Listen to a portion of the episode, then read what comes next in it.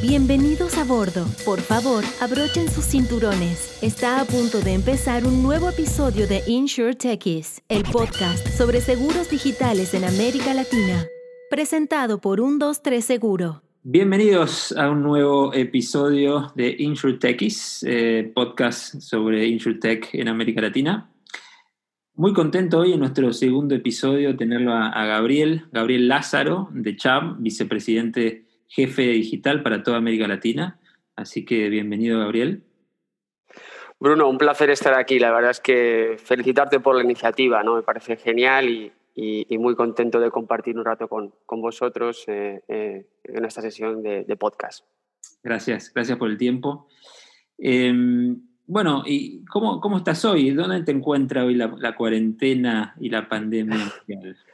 Pues mira, como todos en casa, eh, yo desde hace cuatro años viviendo en Miami ¿eh? y como sabéis ahora uno de los focos de la pandemia. Y bueno, pues como, como hablábamos antes, yo creo que espero que el, sentido común y la ciencia avancen ¿no? en este experimento que estamos todos eh, pasando, pero bien, no, no me puedo quejar. La verdad es que creo que tanto tú como yo como otros tenemos la fortuna de estar a salvo primero y segundo trabajar desde casa y, y sacando el lado positivo, ¿no? yo casi viajo y haciendo las cuentas, ¿no? Más de 100 días al año. Y, y ahora, pues estar en casa para mí es un tiempo de reconectar con mis hijos y, soy una persona muy positiva, así que sacando lo, máximo y con mis rutinas, también muy, muy de rutinas y manteniéndome, así que no me puedo quejar, soy, soy un privilegiado, así que, así que nada, dentro de lo que está pasando, bien. Bueno, bueno, por suerte estamos todos a salvo por ahora, por lo menos por ahora. Eh, bueno, siempre me gusta preguntar cómo el entrevistado llegó a trabajar en seguros, siempre hay historias divertidas. ¿Cuál es la tuya? Bueno, pues eh, la, mía, la mía es curiosa. Yo, yo la verdad es que empecé hace muchos años en el mundo del, de Internet, casi en los años 2000. ¿eh? Fíjate, y, ahí luego lo, acabé luego en una compañía de Rocket Internet ¿eh? de, lo que era, de lo que luego fue Rocket Internet y, y, se llamaba Jamba, era el contenido para móviles, pre-iPhone, ¿no? Em, y eso lo adquirió Fox Mobile en el año 2000, 2007 y yo estaba muy feliz, pero estaba viviendo en Berlín, ¿eh? en Berlín. Entonces mi mujer, mi mujer y yo somos españoles. Después de cinco años en Berlín, créeme que, que yendo y viniendo a España no sabía decir absolutamente nada de alemán. ¿eh? Y bueno, pues cuando uno es joven y tal, pues, pues, pues estupendo, en inglés te manejas. Pero fui, fui papá, ¿eh? fui papá, o fuimos papás. Y claro, no nos veíamos, no nos veíamos eh, de forma estable en un proyecto en, en, Berlín. Y la verdad es que mi esposa eh, estaba en España, yo yendo y viniendo. Y dije, bueno, es aunque me daba muchas facilidades, dije, es el momento de, de buscar otra cosa. Y, en ese momento, en ese momento AIG, eh, montó un centro de innovación, lo llaman el Hub de Innovación a nivel global para países emergentes.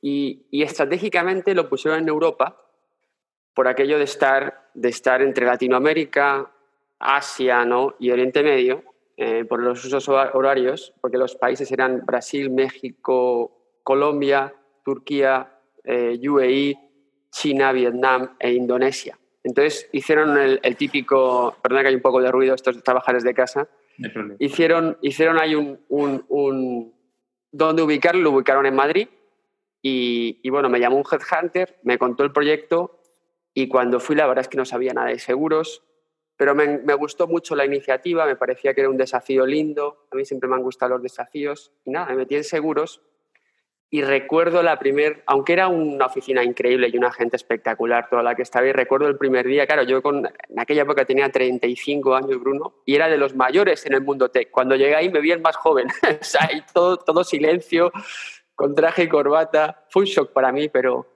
pero luego la verdad es que no me puedo quejar, no me puedo quejar del, del, viaje y de ahí pues, pues acabemos, acabé en Estados Unidos, eh, controles globales y regionales y siempre muy ligado a Latinoamérica. Como ves desde el principio fue Colombia, México, Brasil, quedé seducido por, por el continente, por, por el desafío, ¿no? la región tan vibrante, ¿no? tan, tan particular y tan afín y bueno, desde el 2000, desde el 2000 eh, hace cuatro años aquí en Miami, ¿eh? enfocado en eh, con, CHAP en la transformación digital o evolución digital del negocio. Bien, excelente.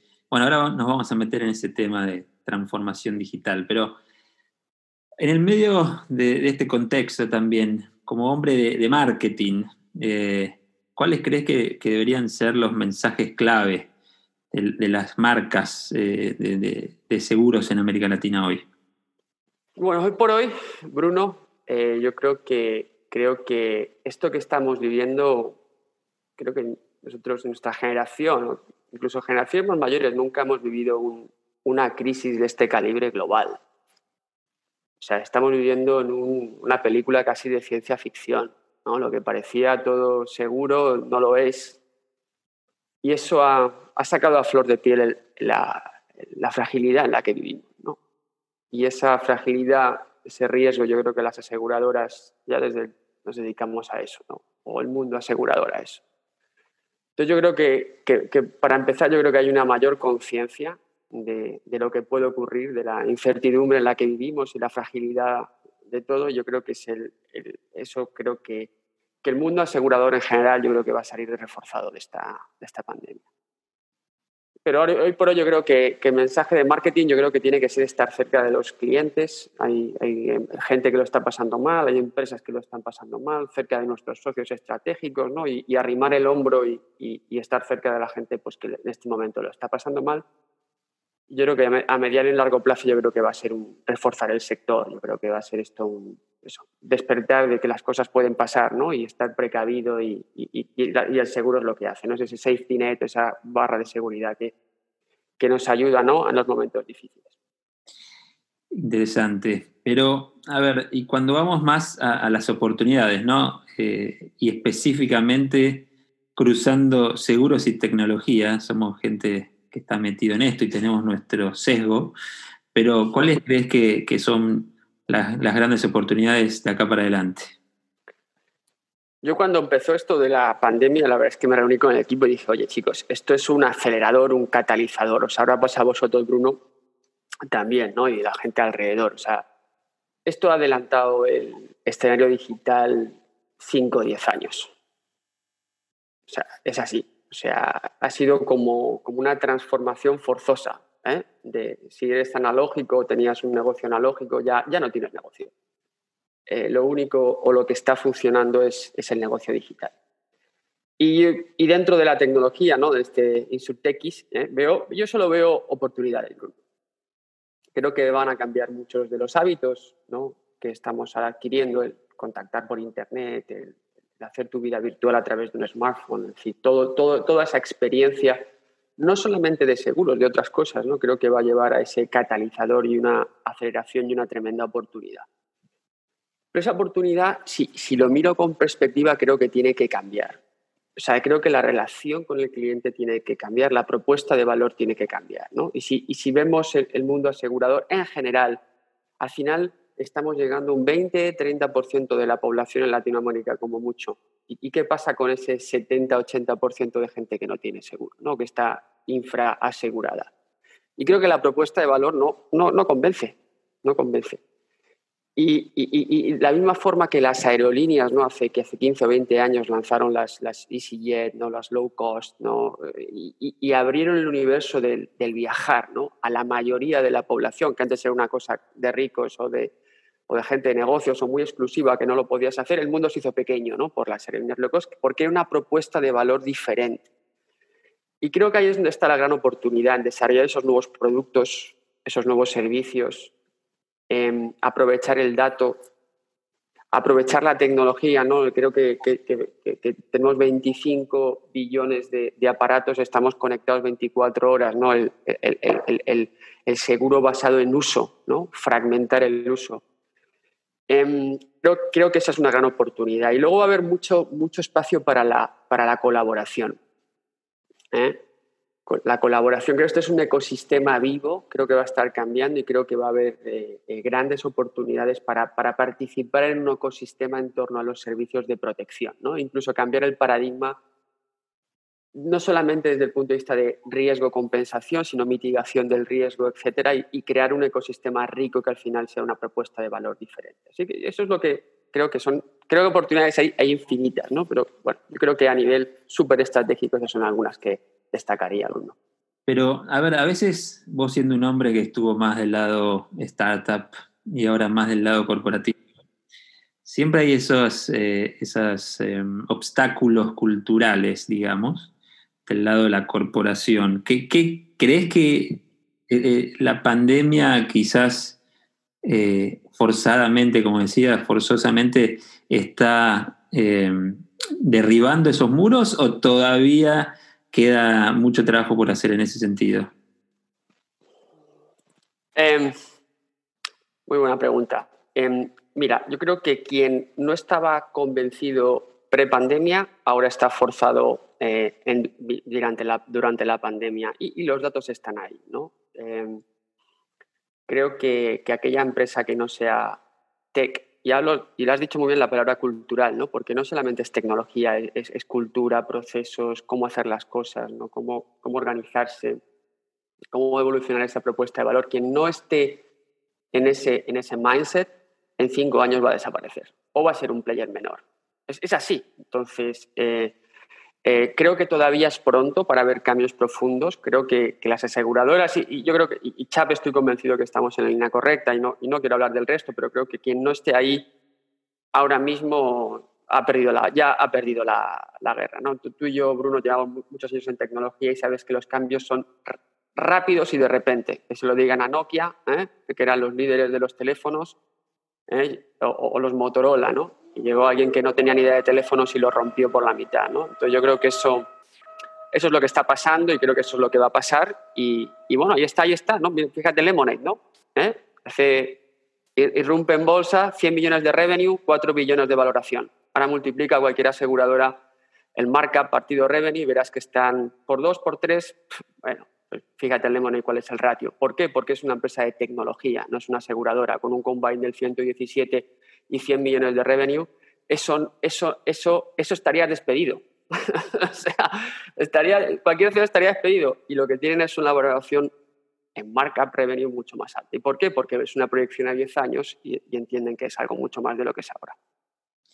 Es increíble lo, lo del Lemonade. ¿eh?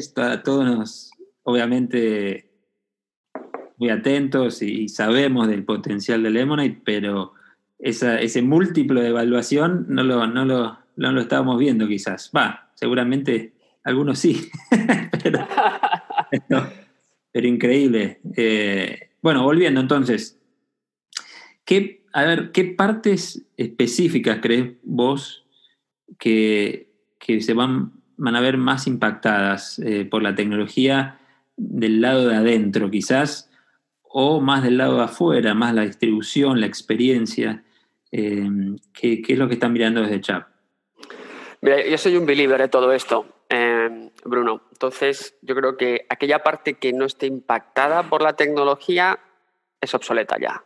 ¿eh? O sea, que no tenga su. desde, desde cualquier ángulo de la organización, ¿no? Y, a mí me gusta mirar fuera para luego mirar dentro, ¿no? Tú ves una compañía como, como Nike, ¿no? Que no tiene nada que ver a los seguros. En enero, el CEO, que es eh, el nuevo CEO, era ex directivo de, de, de eBay. Entonces, como alguien que no venga del retail, del peregrí del retail, ¿no? Que en el mundo asegurador también es muy de pedigrí de, los rubros, ¿no? No poner a alguien tecnólogo, porque al final la tecnología y la cultura tiene que permear en todas las capas de la organización. Y esa es un poco la batalla, yo creo que es el, desafío, ¿no? Y, cuando miro el mundo asegurador veo que la, quienes de la alta dirección, eh, juntas de administración son tecnólogos muy pocos. Cuando las conversaciones de negocios en los próximos 5 o 10 años van a estar en torno a la tecnología. Es así, porque los negocios van a ser digitales, porque los procesos van a ser digitales, porque hay, que, hay que optimizar y eficienciar procesos internos para, para, para al final reducir costos, ser más eficientes y tener una mejor experiencia de usuario. Hay que cambiar la forma de distribución y es una distribución digital, ¿no? Sí, hay espacio para la omnicanalidad, sin duda, ¿no? Creo que, creo que una cosa, y vosotros sois un ejemplo buenísimo de eso, creo que no son excluyentes, creo que puede convivir lo, análogo y lo digital, pero, pero fusionado, ¿no? Desde un, punto de vista, desde un punto de vista integral. Así que veo, todo, o sea, creo que, es, creo que tiene que tocar cada célula de la organización, cada poro de la organización y tienen que cualquier, cualquier compañía que no sea Insurtech en los próximos cinco años va a ser obsoleta. Fuerte, fuerte declaración. Lo vamos a poner de título del, episodio. Eh, eh, volviendo a lo que hablabas antes de transformación digital y esto que se está hablando mucho los últimos años, ¿no? Eh, ¿Cómo lo están viendo ustedes hoy? ¿Cómo se están preparando? Bueno, mira, la verdad es que yo estoy, y perdona el ruido, espero que esto es lo que tiene trabajar desde casa, ¿no? Mira, la verdad es que estoy muy contento de pertenecer a Chat, ¿no? Y, la verdad es que eh, desde hace cinco o seis años eh, Evan Greenberg, nuestro CEO, apostó realmente por digital. Eh, nos tomamos muy en serio esto, está en el top de la agenda de los ejecutivos de la compañía, en los principales foros, ¿no? la los agentes decisores. Chat viene invirtiendo alrededor de un billón de dólares al año en tecnología eh, se crearon unidades como la mía, que al final eh, la decisión fue hacerlo dentro de la corporación. Hay compañías que hicieron pues labs, otro tipo de estructuras. Eh, la decisión que se tomó es cambiar esto desde dentro y, y, entonces al final lo que estamos enfocando es una estrategia muy enfocada en una distribución B2B2C. O sea, trabajamos con, con partners estratégicos, partners de afinidad, eh, brokers, eh, agentes, ¿no? O sea, nosotros nuestro core no es ir directo, sino es a través de otros, el fabricante de esas experiencias de protección, trabajar en facilitar esa distribución mediante APIs ¿no? y, toda la parte de, distribución, suscripción, analíticas eh, y luego la parte de servicio y reclamos, que es el punto de la verdad. ¿no? Y todo eso con un cambio cultural profundo en, cómo hacemos las cosas. ¿no? Estamos eh, transformándonos en estructuras mucho más ágiles ¿no? y mucho más permeadas a la, a, la, a, la, realidad que piden nuestros clientes y mercados. Y, la verdad es que somos una estructura, una compañía muy, muy, muy enfocada y, y, estoy la verdad que muy contento del, del, trabajo que se está haciendo y de pertenecer a este, a este equipo. Recién hablabas de partnerships. Eh, ¿Cuáles son las oportunidades concretas, digamos, este ecosistema que se está armando entre aseguradoras, eh, insurtechs, em, e incluso cuáles son las amenazas, quizás, que, estás viendo, Chavo, hoy con ese, con ese tema? Que en, fintech por ahí es un poco más eh, competitivo y un poco lo que hablaban en el episodio anterior es que, que, InsurTech por, por naturaleza es más de de colaborar. Pero, mm, ¿cómo lo ves vos? Mira, yo, yo lo veo, yo siempre, o sea, yo nunca lo he visto como un juego de suma cero. Siempre he visto que el ecosistema iba a crecer y creo que hay un espacio fenomenal para, la colaboración. ¿eh? Creo que, creo que sería, sería miope pensar que, que una aseguradora o una Insurtech va a tener toda la propuesta de valor de un cliente. Creo que hay que, hay que enfocarse en verticalidades, creo que estar foco y entender cuál es tu valor dentro del ecosistema. Y, y, un ejemplo, Bruno, es lo que tanto 123 Seguros y Chap eh, estamos haciendo. Vosotros sois los número uno en la distribución digital, lo habéis demostrado eh, en la venta digital todos estos años a nivel, a nivel Latinoamérica y nosotros encantados de colaborar con vosotros ofreciendo lo que sabemos hacer, que en este caso son productos, ¿no? productos de seguros que se ajusten a lo que vosotros entendéis es la oportunidad. ¿no? Y, ahí, y ahí es lo que lo vemos. Entonces hay, hay, hay insurtex que son muy buenas haciendo, haciendo, aportando valor a lo largo del ciclo de vida del, del usuario y nosotros colaboramos con ella. Y hay, y hay, otros ejemplos, como por ejemplo algo que vamos a hacer, vamos a lanzar en, con el Banco de Guayaquil, más enfocado en la parte de, reclamos ¿no? y servicios también toda la parte de mejorar la experiencia de, cliente en el reclamo, ¿no? mediante eh, ayuden a nuestros ajustadores con vídeo. O sea, creo que hay un, hay un ejercicio genial de colaboración. Y ese es el escenario y así lo vemos. Excelente. Contentos nosotros que así lo vean ustedes también. Em, ¿Cuál es ¿Cuál ves vos como la, próxima gran cosa que se dice a veces en tecnología? Eh, ¿qué, tecnología, qué proceso o dónde ves un impacto grande eh, eh, a partir de ahora o, como, como, como, tendencia? veo, veo, veo muchísimas cosas, Bruno. Veo, veo, o sea, veo, que van a, veo que van a llegar nuevos jugadores ¿eh? a, a, distribuir nuevas propuestas de valor. Y, ahí te voy a hacer un símil. Creo, análogo, tú, tú, y yo que somos bien jóvenes, ¿eh? nos acordamos de la industria del CD. ¿no? Antes cuando, para escuchar música, eh, creo que en tu fondo virtual, no sé si tienes ahí CDs ¿no? o libros, no sé si qué son, pero bueno, son libros, son libros.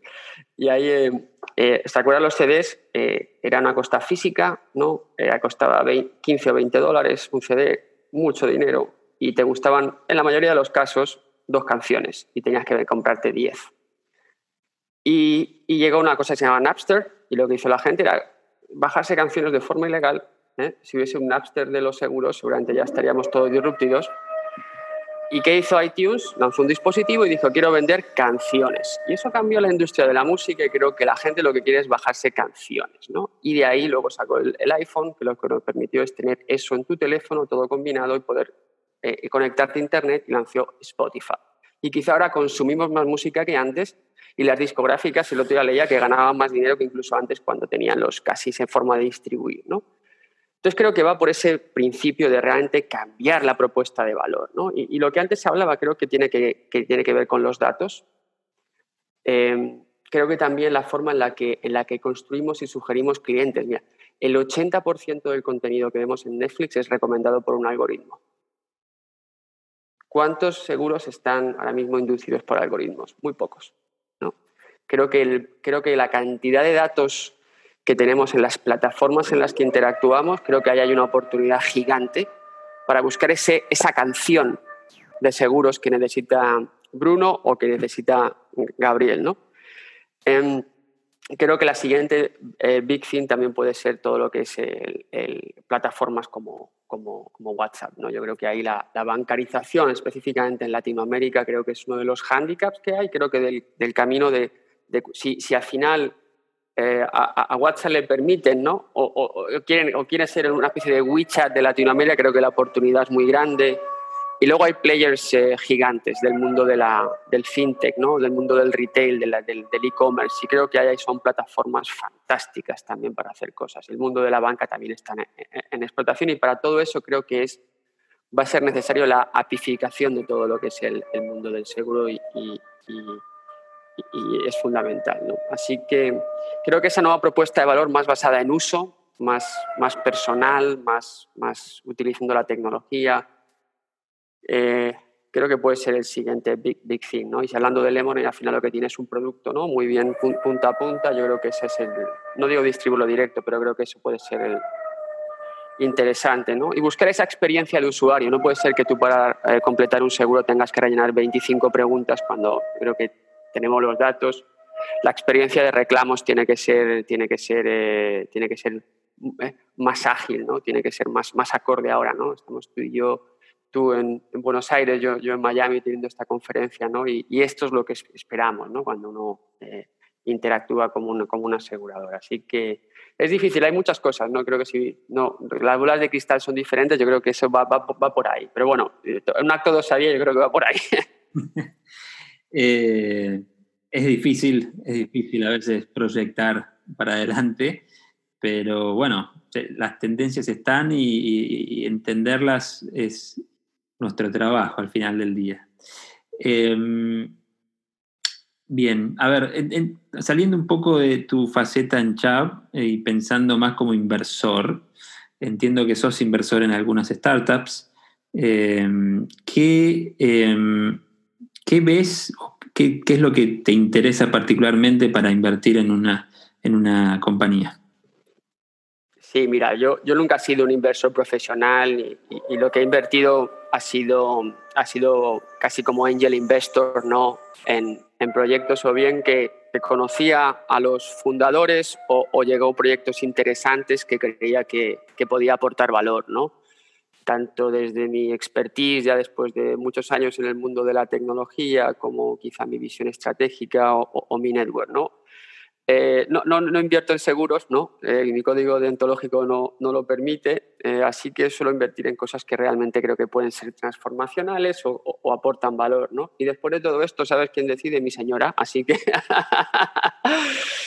no, pero fuera, fuera, fuera de broma, sí, sí me gusta tener su perspectiva, ¿no? Porque a veces uno ¿eh? hablas con, con, ella que tiene una visión limpia y, y, siempre lo rebotamos y ya te digo. Y, y como, como, eso, como una especie de, de, como, como angel investor, ¿no? proyectos que me apasionan, que creo que gente que, que es apasionada con lo que hace y que, y que, tiene ganas de cambiar. Y bueno, la verdad es que es una faceta que últimamente no la tengo muy abandonada, pero sí, cuando vivía en Nueva York sí que la, la, la tenía más, más viva.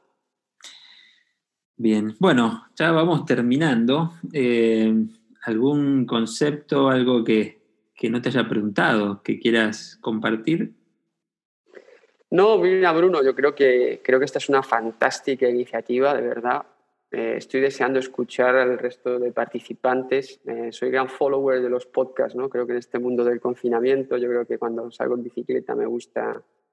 Así que felicitarte, Bruno, ¿no? Otra vez por, por, por lo que estás haciendo. Creo que es buenísimo tener este foro, ¿no? Y escuchar voces y diferentes formas de, afrontar estos desafíos. ¿no? Y como siempre creo que esto, esto, esto solo puede sumar. Eh, estamos en un momento apasionante ¿eh?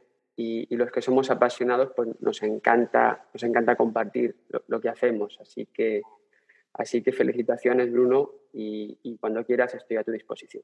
Gracias, gracias. Bueno, sí, un poco la idea de, del podcast, ya que son los primeros capítulos, estamos un poco explicando, ¿no? Pero eh, desde un 2-3 seguro, eh, uno de nuestros valores fundamentales es la transparencia y creo que es algo que en el mercado nos hace falta hacer hincapié y, empezar a abrirnos a, a, escuchar, a hablar, a explicar. Eh, creo que le va a hacer muy bien a, toda la industria. Así que aportando nuestro pequeño grano de arena en ese sentido, eh, que tenemos esta iniciativa y con suerte del otro lado la, la, la, estarán disfrutando. Así que nos vemos en el próximo capítulo. Gracias, gracias Gabriel y estamos en contacto. Gracias Bruno. Saludos a todos. Insure Techies.